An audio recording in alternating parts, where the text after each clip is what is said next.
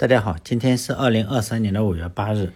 今天呢，还是录一下我这个忽软忽硬的电台。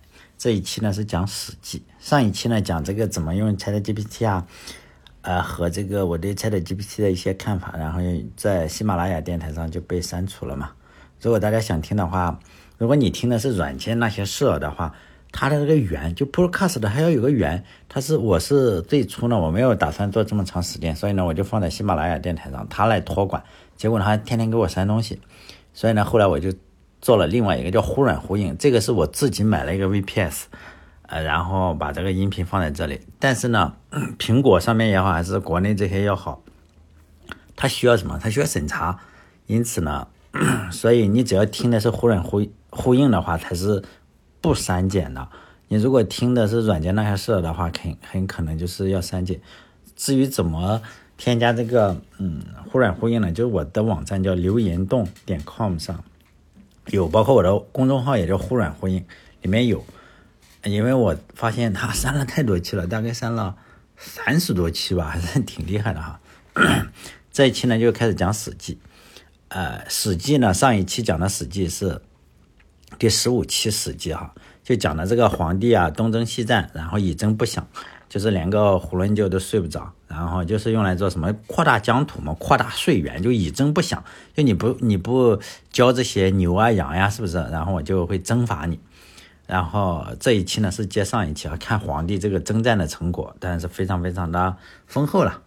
就看他的国土到了多少，就是东至于海，登完山及岱宗；西至于崆峒，登鸡头；南至于南至于江，登熊乡；北逐勋余，合服釜山，而异于逐逐鹿之间。就是说，向东边的打到了海边，可能山东青岛啊、烟台啊，或者类似于这样，啊，登上了完山。这个完山呢，据说是在这个这个潍坊啊，或者临沂那一块。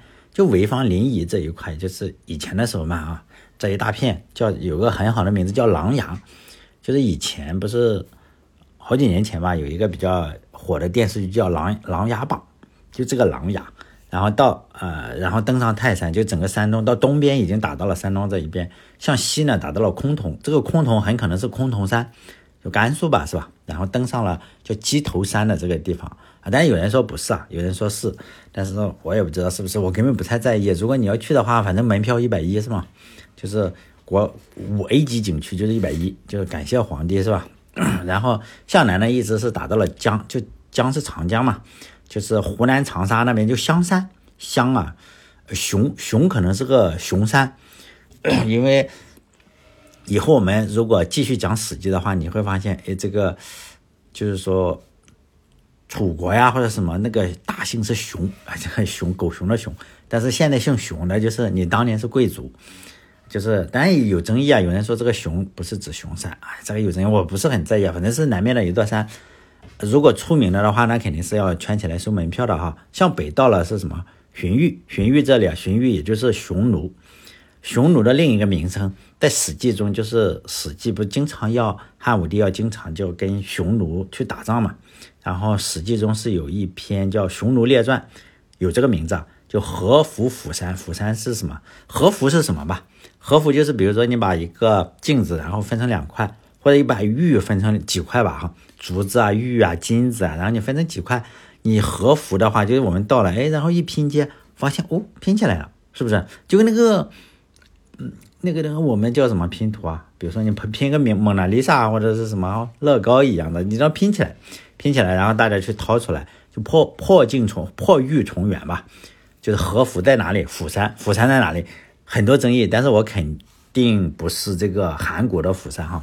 但也有人认为是在河北那边，有人认为是在内蒙古那边。哎呀，我我说实在的，我我不是很在意，反正就是，反正在某个地方，它肯定是在北方某个地方，一个叫釜山的地方，就是而易于。涿鹿之啊，就是说我在呃逐鹿山这个地方建立了一个城，呃总结一下就是你看它东西南北哈打了很大很大的一片国土，然后你这个税源就很多了嘛，就是以征不想想就是你要交一点什么东西啊，就是再讲就是迁徙往来无常处，以私兵为营卫，官名皆以云名为云师，至左右大监兼于万国，万国和而鬼神山川风扇，语为多焉，或宝鼎，迎日推测。这段话的意思就是，迁徙往来无长处，就神龙，神龙见首不见尾嘛。你就会发现，呃，很多的都是神龙见首不见尾，就是因为为什么他要自己领着以士兵为营卫，就是他要有自己的警卫警卫部队，然后是就是带着一些兵啊，全。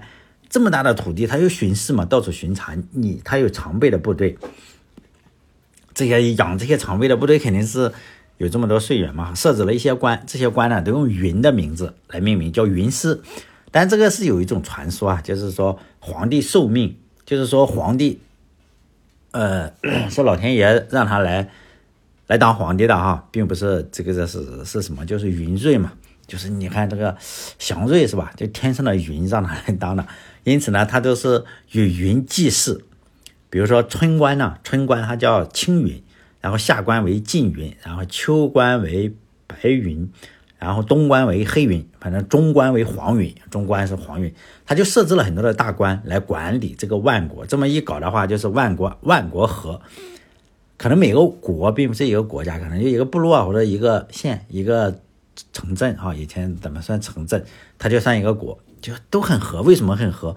人打不过你嘛，你 老老实实的纳税，他可不就和了吗？就是你如果不纳税的话，皇帝就会以征不响。就上一期我们讲了，天下安定以后啊，你肯定要组织一些这个什么形式，就祭祀嘛。因为 你要祭祀一下，你要搞个人崇拜嘛，就类似于你这个搞点祭祀啊、封禅啊什么的。所以呢，他就说。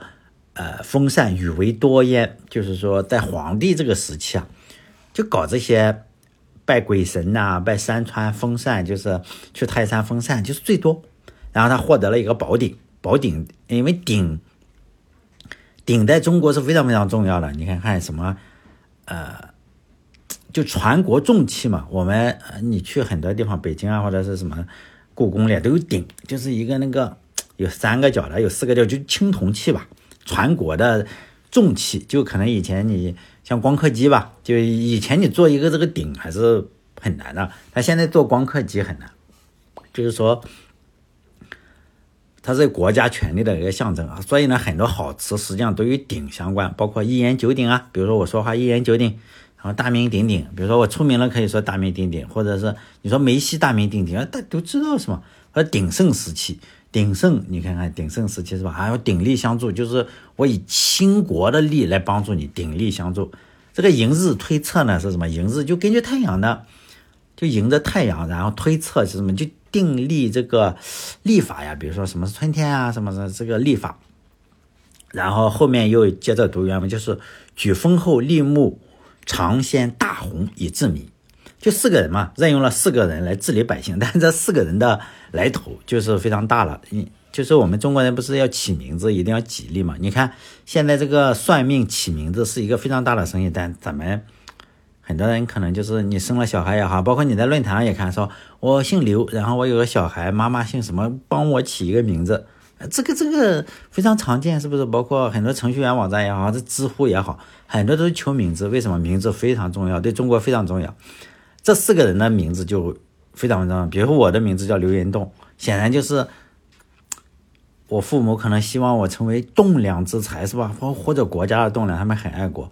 后来证明我这个不是，我当不了，就开出租车啊，或者类似于这样，所以还是幼稚了哈。我们可以看这四个人真的是名字好哈，为什么他可以成为皇帝的左膀右臂？主要就是名字起得好，为什么呢？因为有一天皇帝啊哈，皇帝做了个梦。他就梦见什么？梦见风吹了嘛？呃，风大风在吹，吹过之后不就是，你看黄叶也没了，你这个太阳能板上的这个尘土也没了，反正你这个风一吹，肯定就是说，他就做了这样一个梦。但是一般人我们做个梦，哎呀，可能醒了，可觉得着凉了，或者类似于，这二班人可能就醒了，写一首歌，比如说这个这个台湾有一个我还比较喜欢的这个乐队，是吧？写个大风吹。什么大风吹着谁，谁就倒霉。每个人都想当鬼，都一样的下贱。这样他写的大风，可能人家他梦梦见了是吧？叫叫草东没有派对，我不知道有没有人知道这个乐队啊？他可能不是很很流行是吧？大风吹着谁？但皇帝的梦不一样，他也是梦见了大风吹过，然后吹过的话，他就皇帝会算卦呀，你知道吗？易经啊，皇帝会算卦，他就起了一卦，他就决定你大风吹过以后，这个天下就很干净了嘛。他一定要找一个叫丰厚的人，名字叫丰厚的人，就起风之后啊，起风之后天下干净了，然后就找这个人，他一定要找到这个人。于是呢，到处找。你看人家的爹妈就很会起名字嘛，就真的找到了叫丰厚的男子，就在那个海边，就就叫叫什么海边，反正在海边找到了一个丰厚的男子，就拜相。就是你看人家仅仅是因为一个名字，就马上就当了首相是吧？就这么儿戏，也是这么玄幻，也是这么传统。但中国的这个传统就很流行，就是你不知道什么时候突然厉害了是吧？皇帝做了个梦，这还立木。立啊，立起的立，牧是牧歌的牧，牧羊的牧，也是梦见做的，也是做梦做的啊。皇帝就做梦的时候梦见他放羊，可不是嘛？百姓不就是一群羊吗？对他来说，你就是提供，但是那时候可能没有韭菜，是吧？就百姓就是一群羊，他一定找一个人来放嘛。这一点倒是几千年来没有变化，就是基本上你就是羊嘛。他梦见了是什么？一个大力士拿着个鞭子在牧羊。他就觉得哦，我一定要找一个，就也是算卦嘛，又起了一卦，一有了羊嘛，你这个人两脚羊是吧？然后有了羊，你就有羊毛，有羊肉是吧？有烤羊肉，所以说呢，你看最近这个淄博，淄博人家这个火，你看看有一个最火的那个店叫什么？叫牧羊村，是不是？牧羊村，你看这个就就就起得很好，不知道他的老板的名字是不是叫立木？立木，然后这个皇帝又起了一卦，就是说，哎，再找这个人。立木这个人，然后真的找到了，就来放羊。毕竟国土这么大，是吧？人家仅仅是也是名字起得好，就来放羊。但丰厚和这个立木这两个人是做什么？就是写兵法的嘛。你可不是啊，到处打仗是吧？丰所以丰厚写了十三篇啊，或者是立木写了二十二篇。但我没有看过。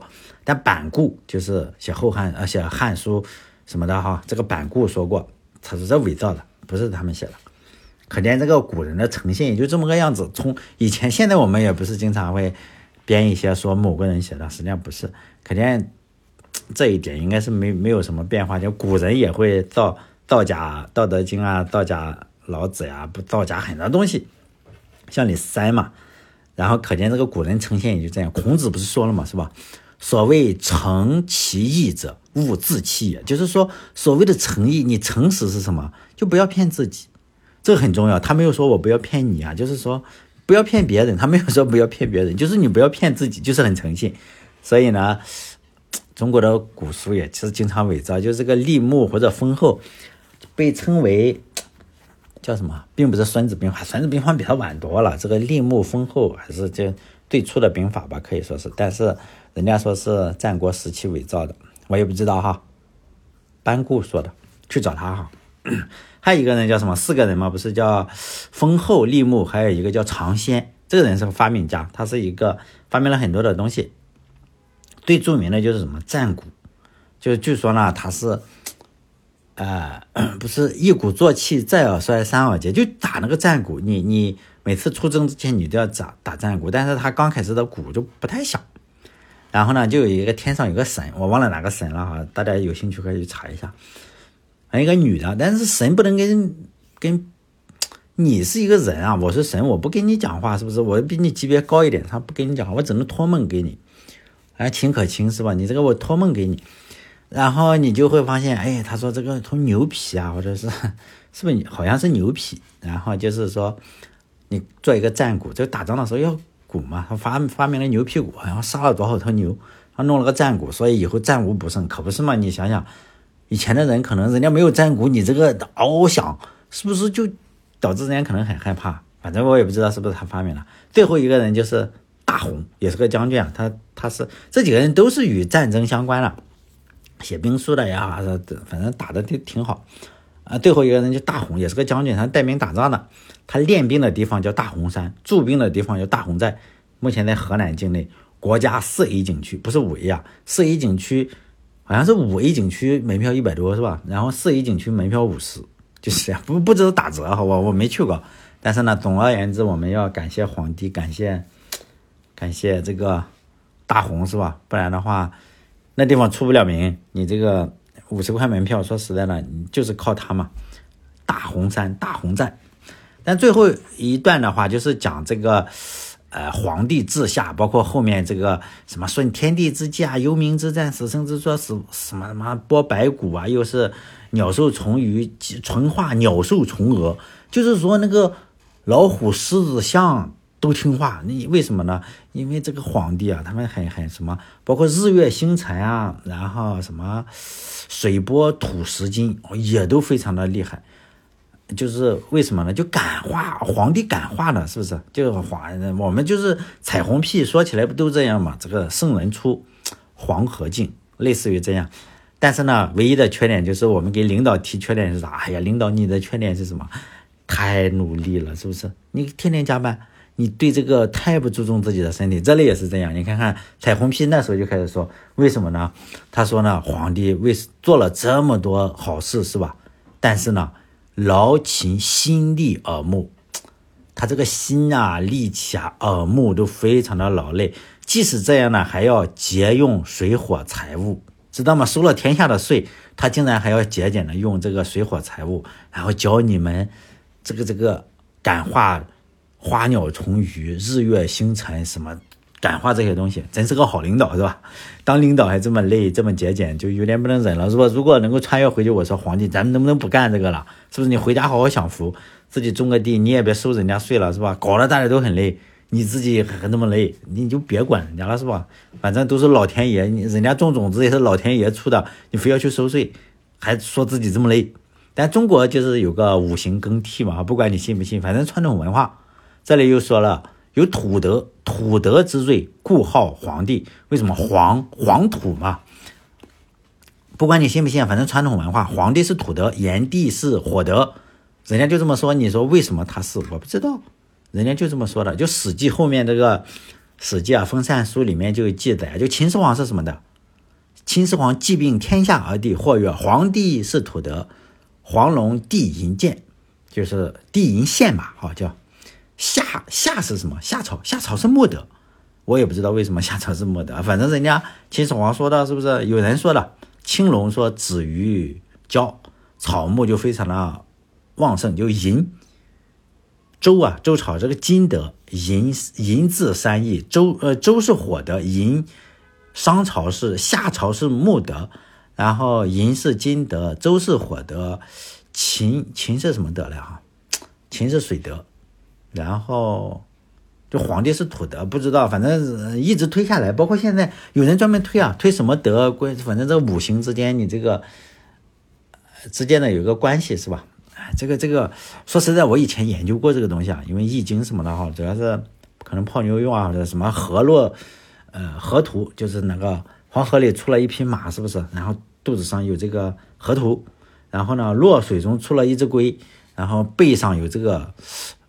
有也有这个样子哈，你这个八卦不就出来了吗？但是我没研究明白，因为我也看过这些东西，我也看不懂啊。这个我得跟大家说哈，易经真是看不懂。包括你这个河图歌呀、洛书歌，这个倒是能看懂，但是呢，它里面有很多自相矛盾的地方。后来我觉得，哎，我还是当程序员写程序是吧？写软件实际上你很难有自相矛盾的地方，你能 debug 吗？但是算命和比起算命和研究国学来，我就觉得我更适合搞软件。但是无论怎么说，我是非常，你信或者不信，算命都是传统文化中的一部分。大部分中国人是相信的。就算你不相信的话，你父母可能相信。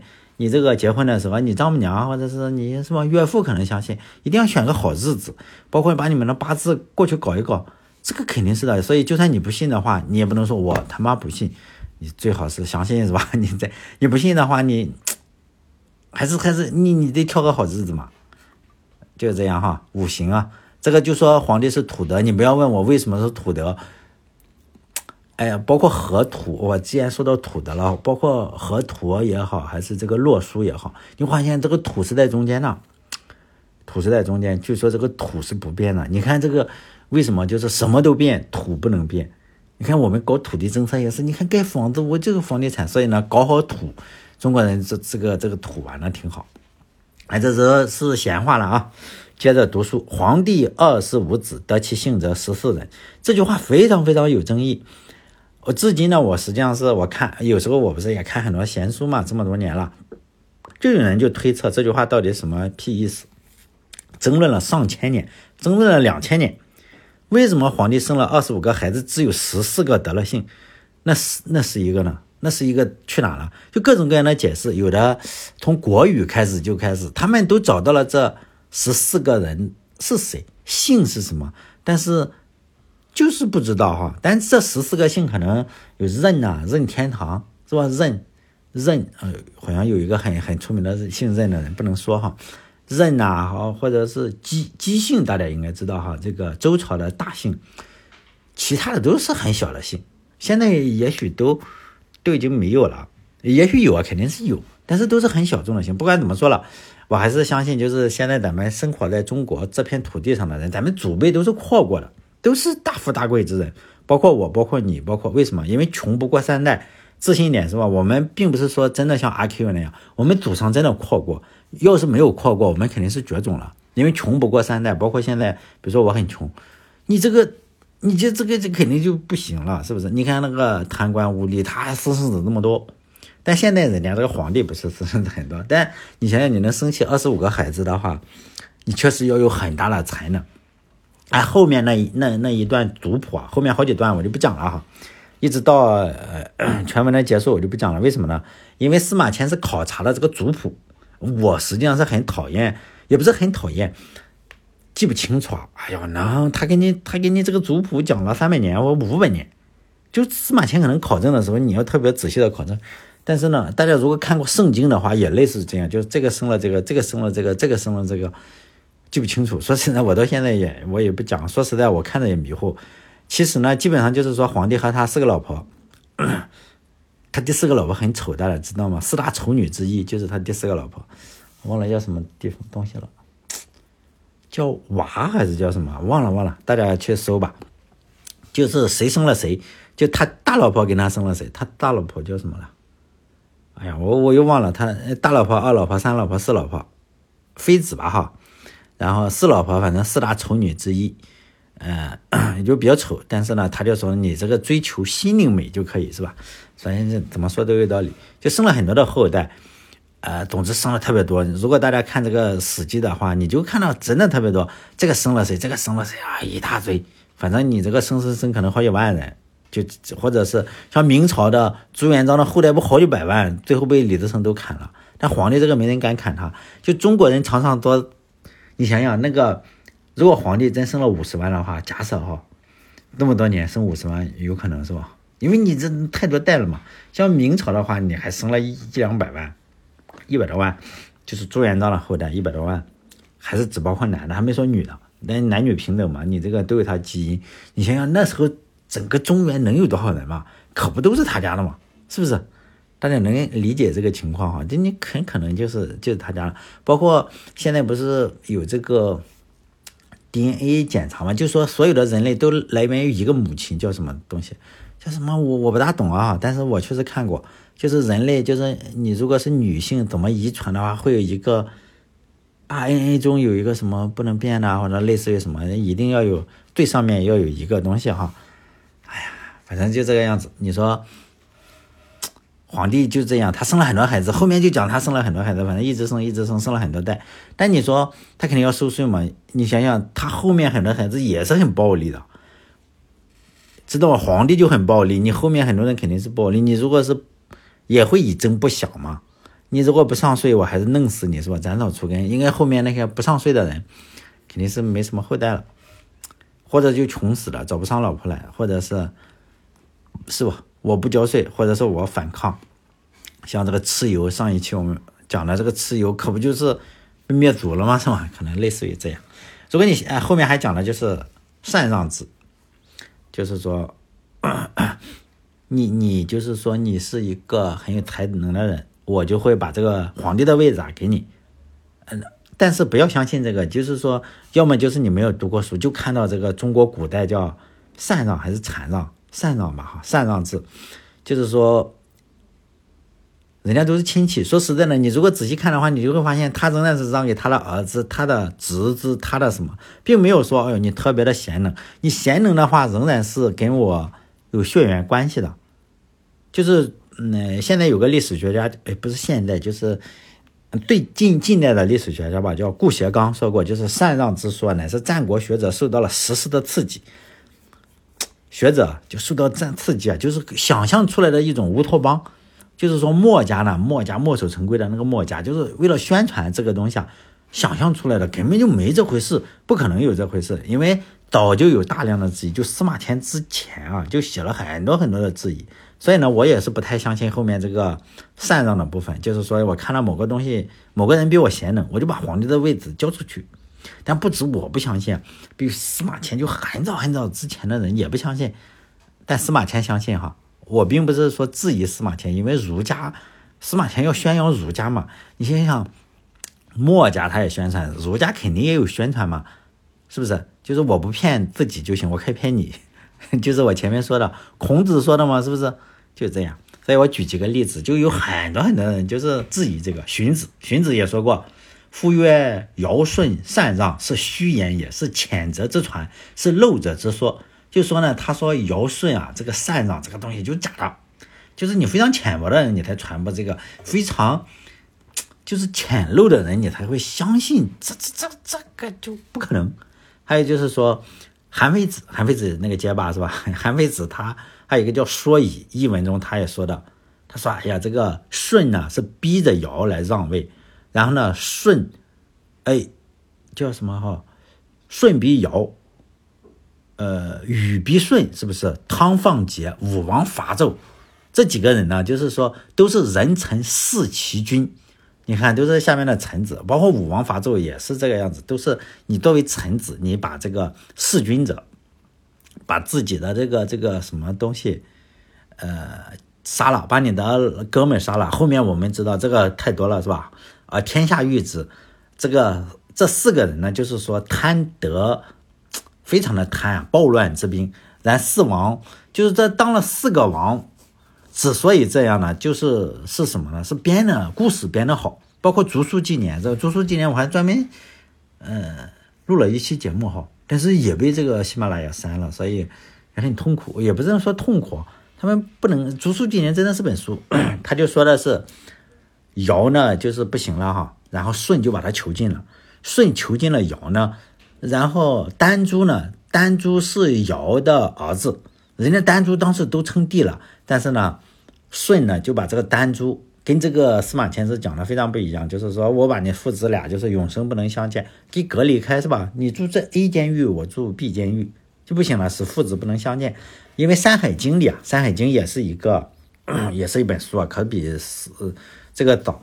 那个《山海经》里就说是谁呢？是他并没有禅让，他确实是舜葬于阳，舜也是埋葬在苍梧之山，帝舜葬于阳，帝丹朱，就是说呢，舜。把这个地位啊让给了这个丹朱，是不是？然后这个尧呢，肯定是我杀了，我把这个丹朱或者是什么哈，反正这里都称帝了。但就是说，呃，舜和尧都是皇帝的后代，反正确实都是后代。你如果去看书的话，你就会发现不知道哪一支上，反正是后代。这你也不能说，比如说尧还是娶了舜的两个女儿。也算是他女婿了，是不是？你想想，历史上也发生过禅让嘛？你说发生过吗？这个曹丕，他篡位了汉献帝，他就跟群臣说了这样一句话：这个舜跟禹啊之间的事情，我已经知道了。包括大禹治水，大禹治水，大禹的爸爸是鲧，是叫鲧哈。鲧是被谁杀了？被舜杀了呀，就杀了，杀了他爹。就这样，他说这个舜禹之事我知道了，他就说呢，哎呀，根本就不是什么禅让，是不是？基本上就是以禅让之名行夺权之实。但这个是曹丕，曹丕说的哈，曹丕人家也是，呃，强迫，强迫就是篡位嘛，强迫你皇帝退位，要禅让给我，你不禅让行不行？不行啊，我肯定一刀捅死你啊。那这这一篇中我们。后面不讲的原因是我相信这就假的嘛，所以我就不讲了哈。但是有一句话我还是非常非常佩服这个司马迁的，就是讲重点讲一句话嘛，叫“皇帝崩葬乔山”。这句话显示的就是说，非常非常的能显出司马迁的人格。这句话的意思是什么？皇帝死了，然后葬在哪里？葬在乔山这个地方。这句话放在今天，我们觉得没什么问题啊，是不是？肯定是没什么问题。但是大家知道，那是在当年，当年包括汉武帝在内的皇帝，包括秦始皇这些人，他们都想做的事情是什么？长生不老，就是我永远不要死。那时候是说皇帝没有死，皇帝变成了什么？变成了一条黄龙上天了，并且所有人都看到了。你问他，你路边找一个大妈，你说皇帝呢？皇帝上天了，天上有黄龙，我都看到了。大家都在这个传说，所以呢，这个包括汉武帝也好，包括秦始皇也好，所有的皇帝，包括后面还有好多的皇帝，都是知道皇帝没有死。但是呢，司马迁好厉害，你不觉得？他说皇他死了，崩了，已经死了，并且呢，他的尸体埋在哪里？葬在桥山。大家都这么说，大家都那样说的时候，你突然说一个，就好像皇帝没有穿衣服，但是呢，我这个小孩子，司马迁就是那个小孩子，是吧？你就说皇帝死了，大逆不道的程度，类似于你在朝鲜，你说共产主义不可以实现，是不是？